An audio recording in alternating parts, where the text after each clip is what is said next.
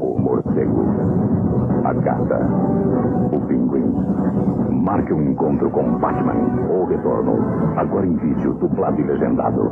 Dia 6 de novembro, nas melhores locadoras do Brasil. Miau. 6 de novembro, hein? 6 de novembro nas melhores locadoras do Brasil. Aqui, ó, Rafa, esse podcast é tipo meu disco solo. Comecei um pouquinho diferente hoje, né?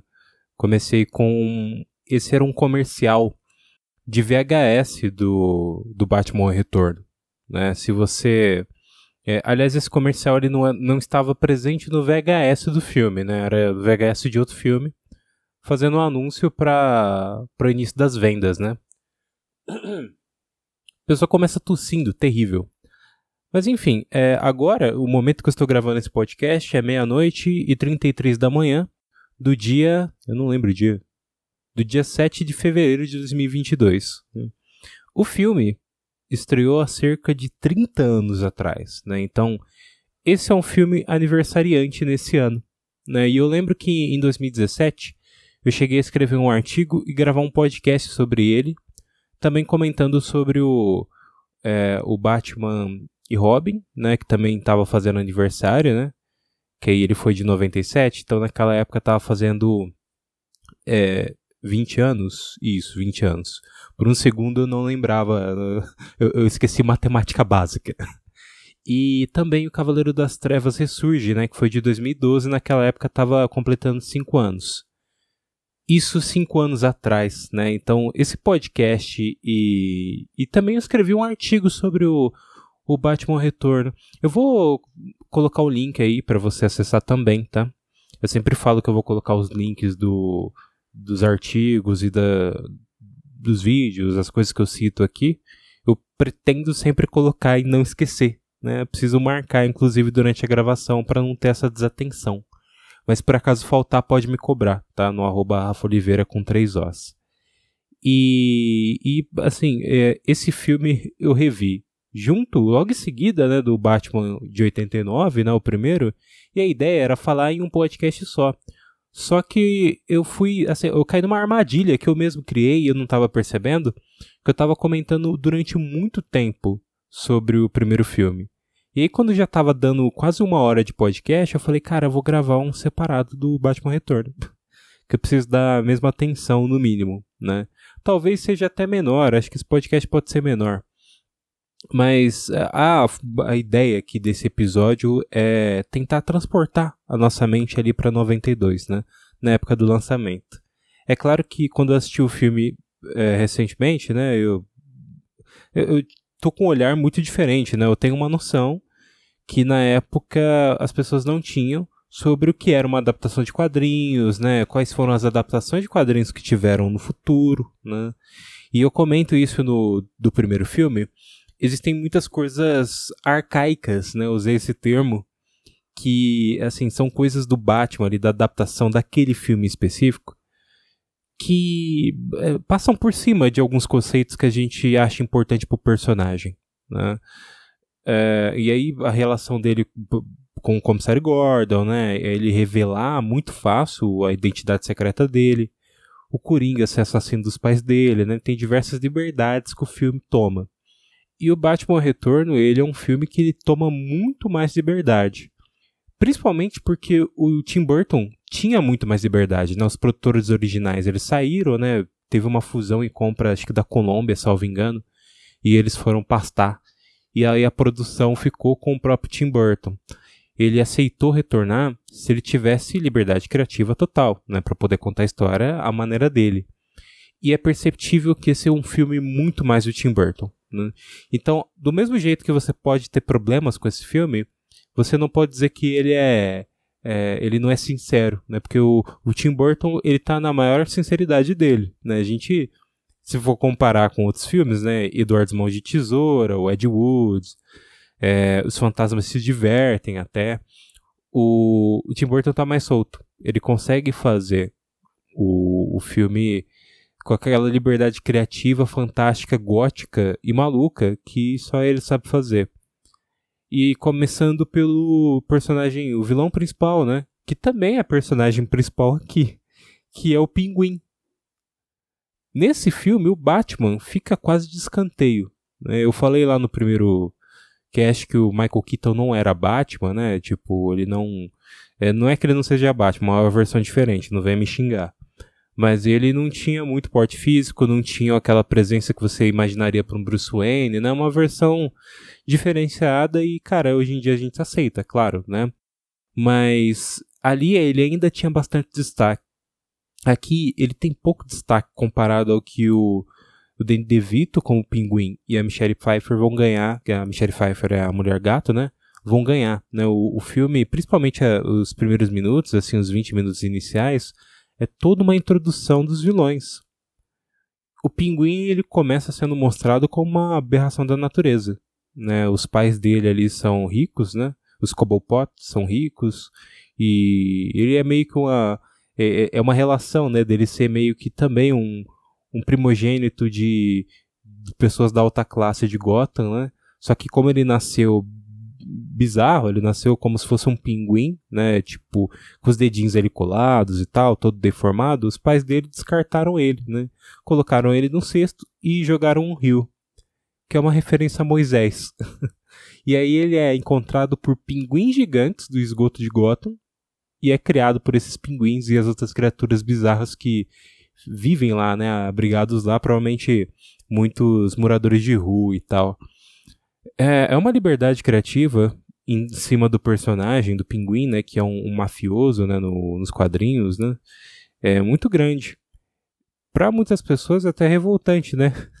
Porque se tem aquelas mudanças lá no primeiro filme, aqui vamos soltar a coleira, né? O Tim Burton tá fazendo que ele é, porque ele tem uma visão, né? Ele tá fazendo aquilo que ele acha que pode ser uma versão mais bizarra até do, das, das figuras dos vilões, né? Apesar de. É que não é o caso do, do pinguim, mas a gente tem diversos vilões com histórias bizarras, né? Cara de barro, crocodilo, né?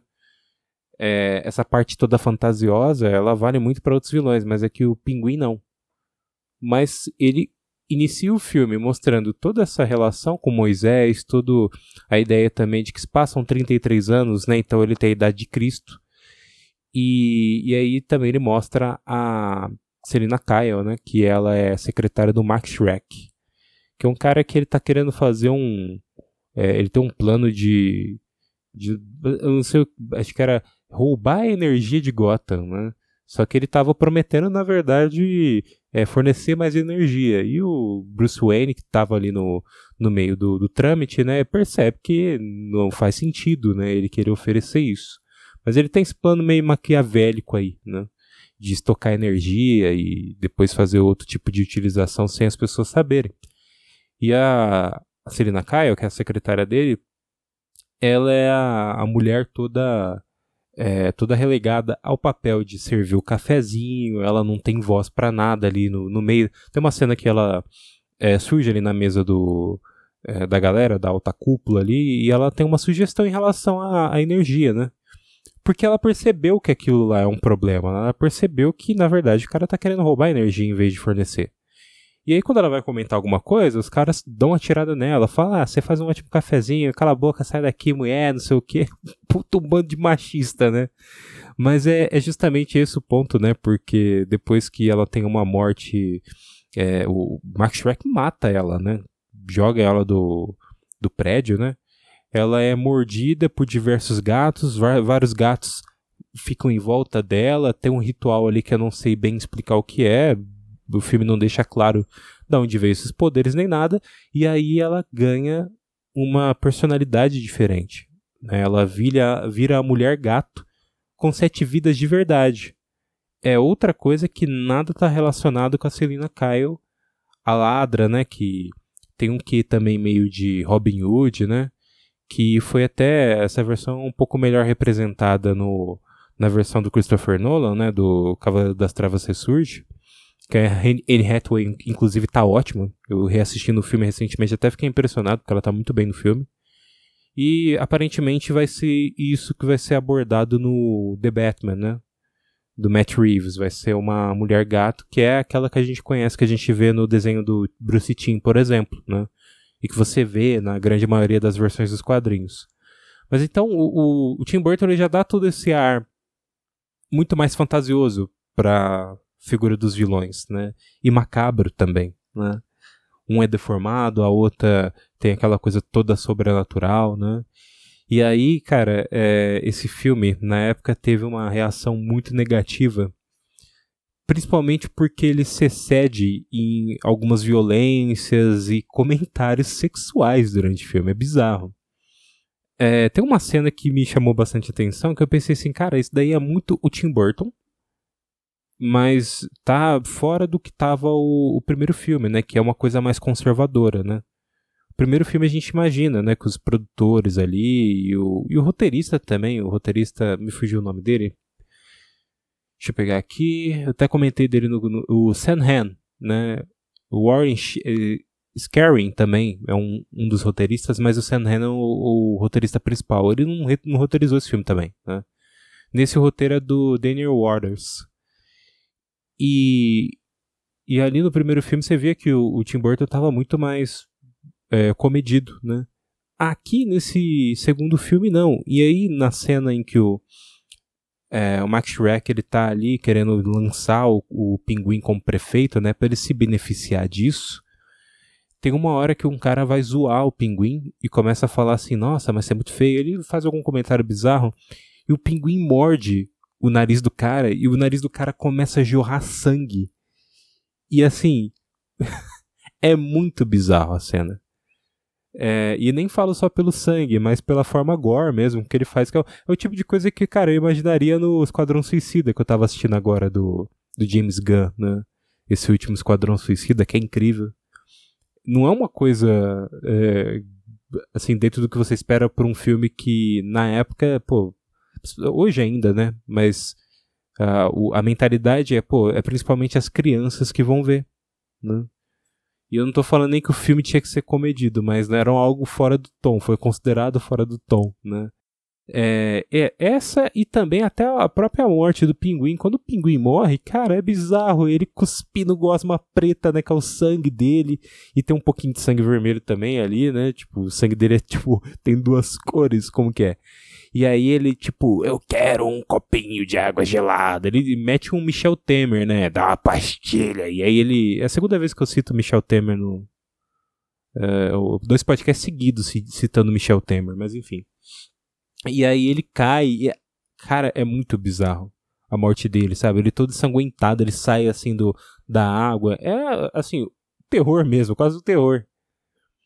E as conotações sexuais, cara, a mulher gato, primeiro que a roupa dela, pô, todo sadomasoquista, né? Aquela coisa tipo tudo de cor e tal, né? E aí você, o ping, próprio pinguim durante o filme ele faz diversas conotações sexuais. Ele vê umas meninas e ele tipo fica falando assim, ah, vou pegar essa mina, vou fazer tipo, estrago nela, os negócios nesse tom quase. Tem uma hora que ele vai colocar um botão dele como prefeito no é, assim, no, no peito de, de, uma das minas, ele começa a meio que acariciar, tipo assim, querendo pegar mais o peito. E tem uma cena que a mulher gato se encontra com ele e vai fazer aquele convite clássico, né, do vilão do Batman, que é, ó, vamos unir forças aí para derrotar o Batman, né, porque esse que ele é um problema para nós, né, pedra do nosso sapato. E aí ela é, começa, tipo, ela tá falando lá sobre, sobre a ideia e ele assim, fazendo várias conotações de tipo, ah, eu... ele fala uma fantasia sexual de... tipo, que ele tem, né? De ela chegar com chinelo na mão. É, é uma coisa assim, cara, você não imagina. Pô, esse filme é. é ele é voltado. A, a, ideia do filme é, tipo, voltado muito pra família, né? Aquela coisa do PG-13, né? E aí, assim, causou uma, umas opiniões negativas, né? A galera, principalmente os pais, né? Ficaram incomodados de comprar o bonequinho do McDonald's do, do pinguim e o cara cosme. É, é, é, cosme. Cosme Damião, do nada. O cara cospe é, gosma preta e fica falando sobre sexo toda hora, né? Eles se sentiram meio incomodados. Tudo isso resultou na, na alteração depois do, do tom, né?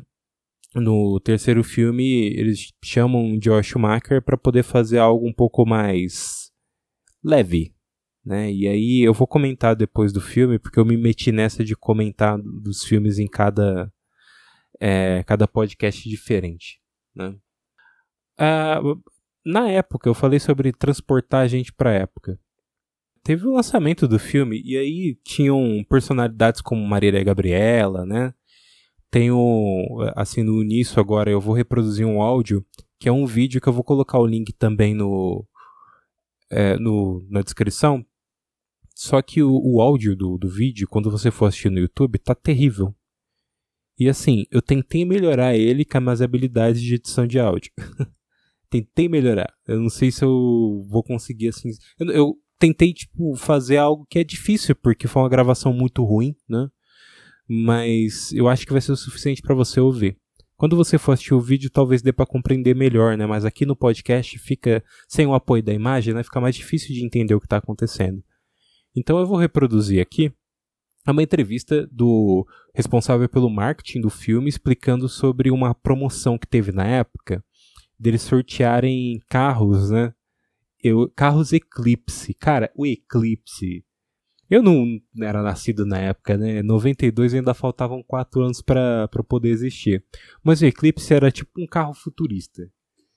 Se você jogar Eclipse no, no Google, você vai ver tipo. É, aliás, Eclipse, se você já assistiu é, Predador 2, salvo engano, ele aparece muito. Né? E ele, tipo assim, é tido como, pô, um carro foda e tal, né? Na época, era tipo o carro do futuro. E ele estava sendo sorteado, né? Eram diversos carros. E o responsável pelo marketing do filme, ele tá fazendo uma descrição de como você consegue participar da promoção, né? Que é, salvo engano, da Pepsi. E aí você pega as tampinhas, e aí você troca as, tampinhas por cupons, né? Ele vai explicar aqui, né? Você vai ouvir. E o Rubens Eswald Filho, né, o falecido Rubens Eswald Filho, que era um dos grandes críticos de cinema aqui do Brasil, né, referência para muitos, ele que está fazendo a apresentação ali do quadro, né? E tem um momento que tem ali a opinião das pessoas que saíram da sessão de estreia, né? O filme ele estreou aqui no Brasil no dia 3 de julho de 92. Nos Estados Unidos ele tinha estreado 19 de junho. Né? Antigamente existia uma diferença bem grande de espaçamento de, de estreia no Brasil e Estados Unidos. Às vezes, dependendo, a gente acaba até assistindo o filme antes. Né? Hoje em dia é outra história. Vou reproduzir aqui você vai entender, porque tem alguns comentários bem engraçados sobre. Nunca se fez uma campanha tão grande para lançar um filme no Brasil, como está acontecendo agora com Batman ao Retorno. Vejam que planos ambiciosos. Pela primeira vez na. Rubens Eswald Filho estava falando agora. Cortou pro chefe de marketing do filme. Peraí. Acho que alguém bateu o carro na rua agora. Isso não é zoeira. Eu ouvi um, uma batida na rua, mas o meu comprometimento com esse podcast é muito maior do que ir lá ver quem que se fudeu. O nome do responsável pelo marketing do filme, ó, é Fred Schiffer, gerente de marketing da Warner, né? É, e aí, enfim, ele que vai falar agora que você vai ouvir. O cinema lançado no Brasil foi feita uma promoção junto com a Pepsi, em que eles estão investindo 5 milhões de dólares. Pela primeira vez, a Receita Federal liberou o sorteio de 10 carros importados. Nós conseguimos uma ação promocional que envolve um custo total de 30 milhões de dólares, que é, para mim, a maior promoção no lançamento. Corresponde ao que o Batman fez nos Estados Unidos, que abriu os seis primeiros dias com 47 milhões de dólares. Nunca nenhum filme, nem na América, fez um, um três dias de exibição 47 milhões de dólares. Se hoje em dia você faz 47 milhões de dólares, você tá mal, hein? A gente quer repetir mais ou menos sucesso. Ah, se espera que em 10 semanas de exibição se consiga colocar no cinema pelo menos 23 milhões de pessoas. Nem Tubarão, nem ET, nem outro filme, nem Ghost fez isso, chegou perto de 12 milhões. Eu acho que é uma expectativa muito grande. Como é que faz para ganhar, cara? É fácil, você abre as tampinhas da Pepsi, tem tampinhas são marcadas, você tira três vedantes, cola numa cartela, que vai ser colocado no cinema do supermercado, manda para a caixa postal, concorre todo, toda semana, sorteio pela Regina Casé, na intervalo novela das oito. Um carro Mitsubishi, vale 40 mil dólares, associado ao filme. E tem um detalhe interessante da promoção. Você junta três tampinhas, leva uma pessoa no cinema, uma paga, outra, outra entra de graça. Com 400 milhões de tampinhas, a gente espera que tenha um resultado fantástico promocional.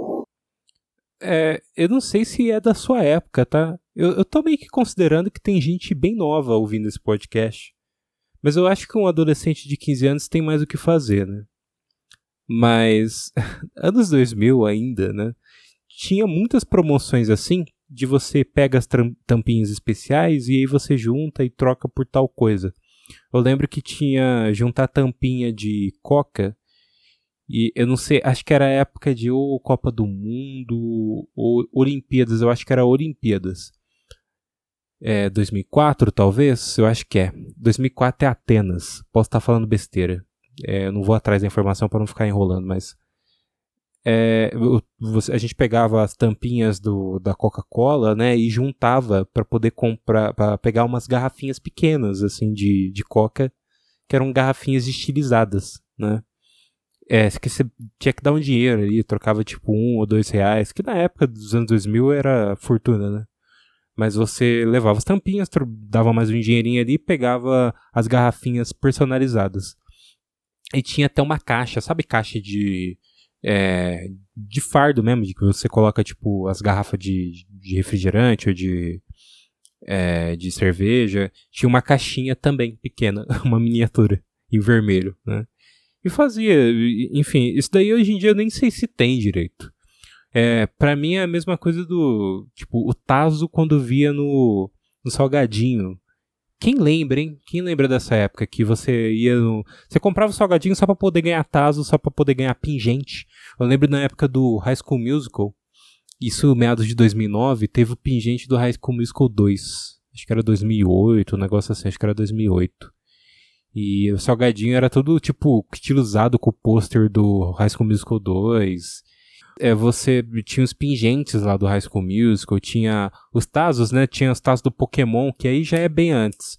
Mas os Tazos do Pokémon era, assim, juntaram vários, né? Eu lembro que é, o pessoal, tipo, pegava e podia jogar porque tinha ali as, é, as porcentagens de poder ali. Era como você jogar mesmo Pokémon. Enfim, era uma outra época, né? O, isso é, esse áudio aqui é 92 anos 2000 era uma diferença assim de 8 anos. Né? Tipo, vamos chegar. Ah, digamos que a gente vá para 2002. Joga 10 anos aí. Se eu voltar 10 anos, eu tô voltando para 2012. E. Assim. para mim, 2012, a impressão que eu tenho às vezes é que, cara, passou muita coisa, mas ao mesmo tempo é logo ali, né? É, não é logo ali tanto assim, mas, cara, não é um negócio, essa assim, diferença absurda, né?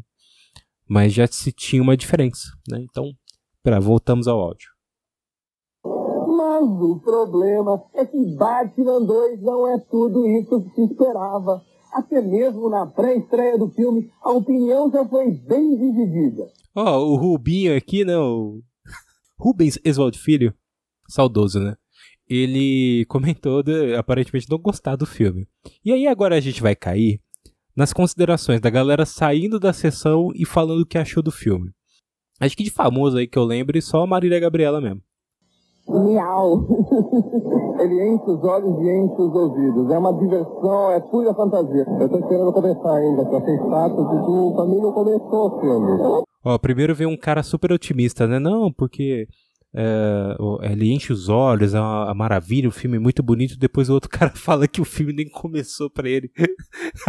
pra falar que o filme não começou, você achou muito chato, cara. Adoro, eu gosto, eu gosto de história em quadrinho. Achei que a história em quadrinho é elevada enésima potência, eu gosto. Achei que eu tava fazendo. Ah, a Marília Gabriela agora falou que foi elevada a enésima potência, sei lá. Filme genial, fizeram um cenário genial. Esqueci de fazer o filme. Ah, pai. Mas não gostei do filme. Adorei, acho muito bom. Movimento aberto. Ele é muito mais fiel aos quadrinhos do que o filme anterior. Uh, temos um problema. É, nem tudo que funciona nos quadrinhos funciona no cinema. Eu não gosto do roteiro. Eu gosto do filme, eu gosto do visual, eu gosto do personagem, mas o roteiro ainda tá fraco, ainda tá capenga. É, pelo que eu entendi, ela falou que adorou a direção de arte, mas não gostou da história, né? Do roteiro e tal. É, só que antes, o rapaz comentou que ele é muito mais fiel aos quadrinhos. Cara, eu não sei até onde, eu acho que até o próprio. Eu acho que o primeiro é mais fiel. O, apesar de ter a alteração do, aliás, do, dos pais do Batman terem morrido pelo Coringa, né? A participação do comissário Gordon que eu comentei e tal. E até umas decisões assim do Batman como personagem. Ainda assim, eu acho que ele é até mais, como eu mesmo disse, no, a ideia da direção e tal ser um pouco mais comedida, ele é mais assim conservador em relação a, ao que ele vai propor no filme, né?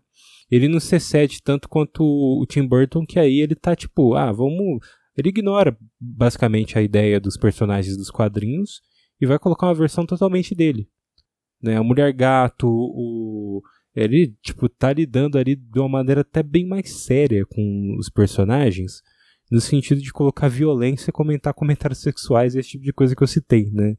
Sério que é, assim, eu falo de isso daqui é é, é bem mais trash, né? Do que haveria de ser. Eu não sei se eu me fiz entender, mas acho que talvez você tenha entendido o que eu disse, e, e enfim, ou talvez não tenha entendido, então vou voltar pro áudio. É pra falar a verdade?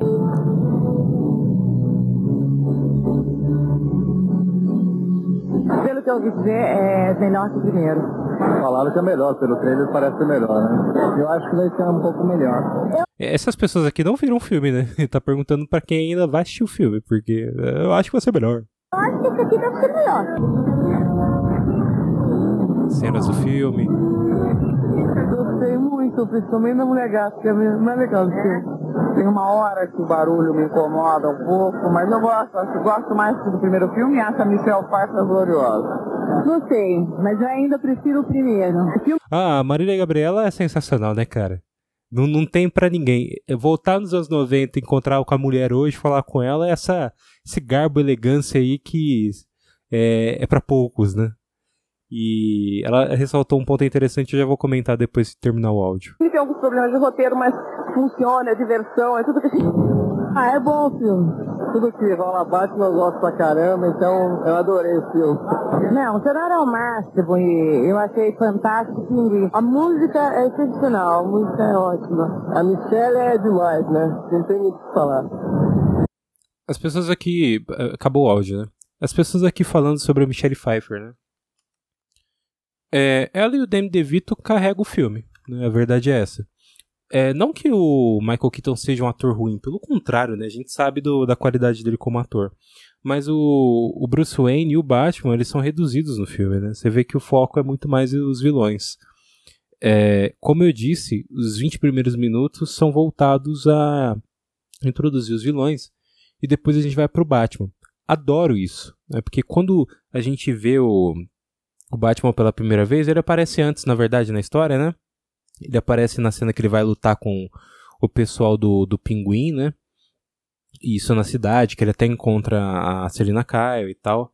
Mas quando a gente vê o Bruce Wayne de fato, é, numa cena com o Alfred em casa, agora é, assistindo, né, o, até a aparição do Pinguim, né, pra, pra Gota, né, ele falando na TV que ele quer encontrar de volta os pais dele, né, quer entender quem eram os pais, né, e aí o, Bruce Wayne assistindo a TV pega e fala, né? Nossa, os pais, tomara que os encontre.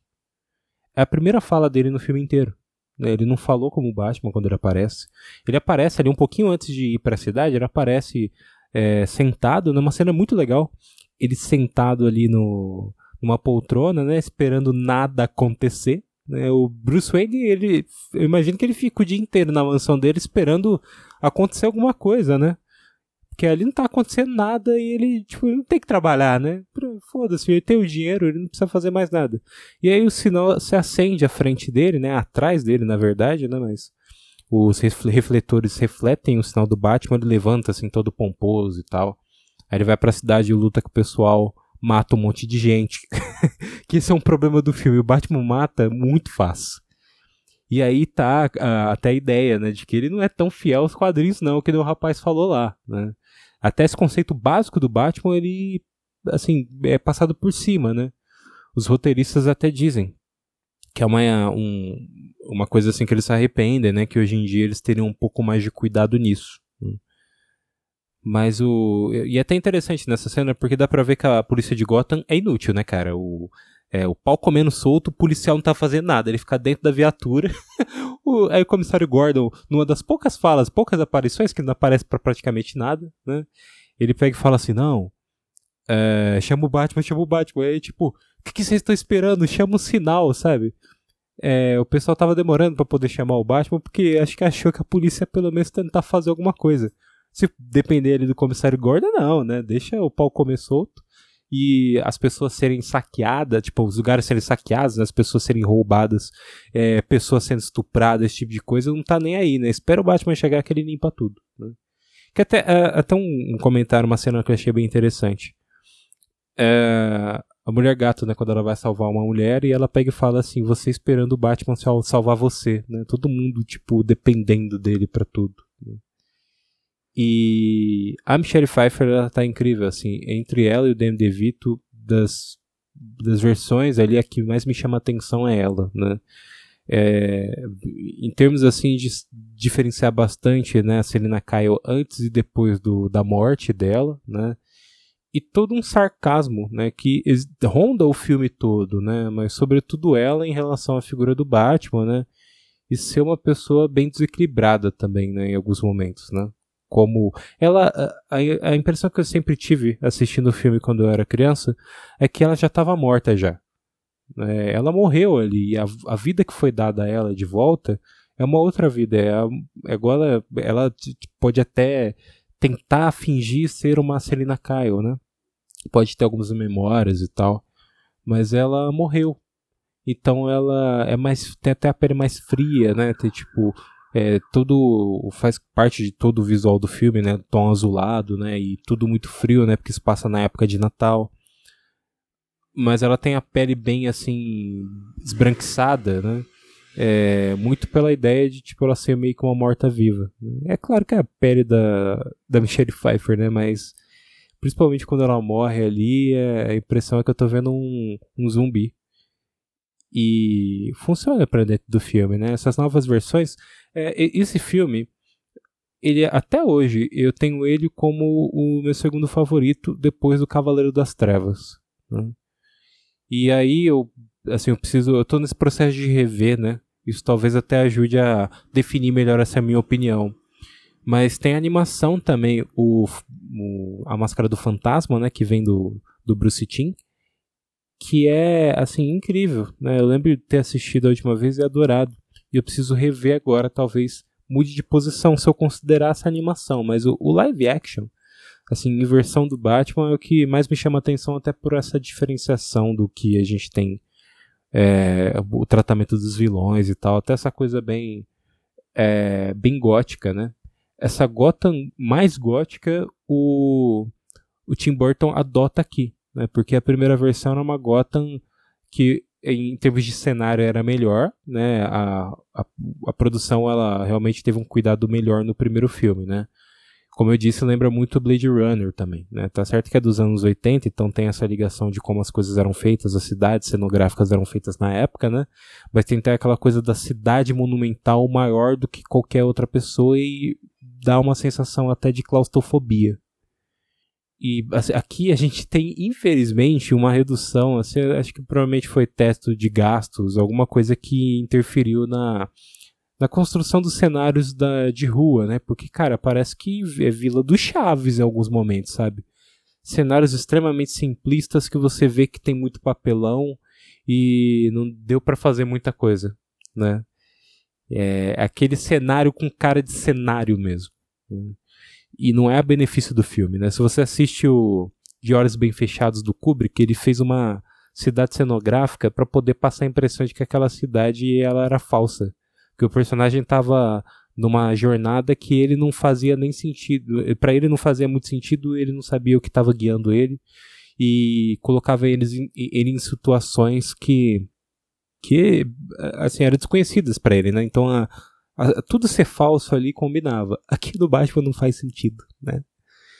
É, fica sendo só uma, uma boa escolha criativa no sentido de o tom azulado, né? O filme se passar durante o Natal, mas a, a execução do cenário não ficou muito legal, né? E é uma, assim, visualmente ainda assim, eu sempre tive a impressão de que ele era ele era melhor que o primeiro. Eu fui perceber que não, né?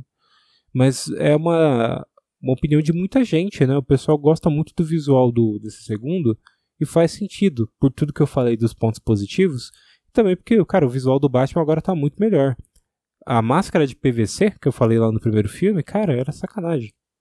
Era um negócio assim muito zoado. era um PVC mais grosso até, né? era tipo uma borracha bem mais grossa, tipo, dava mais dó do Michael Keaton do que nesse que aparentemente é bem mais leve, né? É, a máscara mais simétricazinha e tal, né? E tem aquela coisa do, beleza, é, vocês estão mostrando ali que o músculo dele é falso, vamos assumir no segundo então, né, que esse daqui é uma armadura, e eles fazem um design assim de, de desenho de roupa não como um músculozinho mesmo, mas como algo mais roupa, né? E, enfim, eu, fiz, eu sempre faço umas anotações, né? É, aliás, tem outra coisa, tá nas anotações, inclusive. O, é sequestro as crianças, né? No final, o pinguim, ele, ah, quer saber? Então Gota não vai é, não vai me aceitar, então eu vou sequestrar todos os seus primogênitos. sai sequestrando criança à torta direita. No final, o Batman tem que salvar um monte de bebê. É um negócio pouco pesado, né? E, e cai nessa, né? Mas o, assim, a real é que esse filme ele tem um, assim, ele tem um lugar assim na cultura pop que assim não dá para se retirar, né? E era o que é era mais exibido na Globo, né? Então eu assistia muito. Eu lembro até que é, tinha uns amigos meus que iam em casa para brincar e tal, e aí um amigo meu tentou me ludibriar falando que ele tinha a fita VHS do Batman Retorno, porque ele queria que eu não assistisse o filme, queria ser exibido na Globo, né, para naquele horário ele poder ir em casa e pra gente brincar, né, para ele ter a, a minha atenção, né? E aí, tipo, em teoria, por ele ter uma VHS, a gente assistir depois, mas na verdade era só uma mentirinha. Mal sabia ele que se ele tinha um VHS, na, na minha cabeça é assim, pô, o cara, cara, posso assistir o filme depois com ele? Beleza, mas eu vou assistir aqui nesse horário porque eu quero assistir de novo, né? Quero assistir mais de uma vez. Não, não funcionou o plano do moleque. Mas era, assim, um dos filmes de, de infância que eu assisti muito, principalmente na Globo. A trilha sonora, e aí fechando com chave de ouro, né? Que é a trilha sonora aqui do Danny Elfman é sacanagem. O Danny Elfman faz um trabalho assim absurdo de trilha sonora. Para mim é uma das minhas trilhas favoritas, né? Eu gosto muito da do primeiro filme, legal.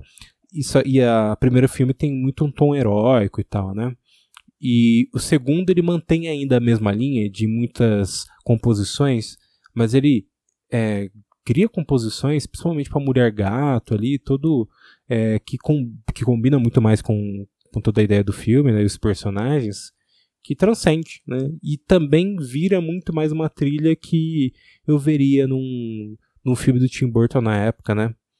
É, toda a cantoria, assim, né? O, coral. É, é, uma coisa que lembra bastante Edward Mão de Tesoura. Esse filme é muito mais Tim Burton, né? Em resumo, é isso. E completa-se 30 anos agora, né? Em 2022, que é quando eu estou gravando esse podcast. Eu vou encerrar o cast, tá? Eu já falei bastante sobre o filme. Eu acho que eu não esqueci nada. Eu acho que eu não esqueci nada mesmo. Curiosidades, esse tipo de coisa, eu não. É, tem várias, né, cara? Mas o. Eu acho que o ponto principal, a ideia do, do cast, no geral, né, do disco solo em geral, não é falar sobre filmes específicos, ser um cast de cinema, ou ser só um cast de música. Eu não gosto disso. Eu gosto de muita coisa. E uma das coisas que eu gosto é comentar sobre cinema e música, porque eu adoro. E dentro aqui do, do episódio, é, eu tentei trazer uma linha um pouco mais pessoal, né? E até trazer sobre é, curiosidades da época, né? A opinião do pessoal, que eu espero que você tenha conseguido ouvir. Desculpa, tá? Não é um áudio assim que não deu para fazer muito além disso. Né? O áudio do, da opinião do pessoal e do vídeo que eu vou colocar aí o link, né? É realmente muito muito ruim, né? Porque foi gravado de um VHS que é, acabou até dar os créditos aqui. O Fanzine 92 é uma das é um cara que esse eu, eu lembro de ter ele no Orkut, é muito bizarro. Eu lembro que eu tinha muitas pessoas de fã-clubes e de grupos que eram fãs de Batman, né? E tinha um cara que ele, ele tinha um perfil voltado ao Batman de 92, né? Esse Batman Retorno. E isso em 2012, quando o Orkut ainda estava ativo, eu lembro dele publicar muito sobre, ó, esse é o ano de 20 anos do Batman Retorno, né? E o perfil dele era voltado tudo para isso. E ele tem um canal no YouTube que tem o tanto esse vídeo aí da reação do pessoal, quanto também os comerciais de sorteio desses carros da Pepsi, né? E também trailer, é, essa, até essa introdução aí que eu coloquei, né, que esse comercial de VHS tá no canal dele também. Então eu vou até aproveitar já vou colocar o link do canal porque já vai direto já tudo, né? Espero colocar, se por acaso eu não coloquei, reclame, arroba Rafa Oliveira com três Os, tanto no Twitter quanto no Instagram. E esse podcast aqui faz parte do projeto que eu criei do nada, que era falar sobre todos os filmes do Batman, né? É, seguindo a linha aí que vai estrear o, o The Batman, né? Agora no dia 3. Então, é, amanhã tem outro podcast que é sobre o Batman Retorno. Se liga. Até amanhã!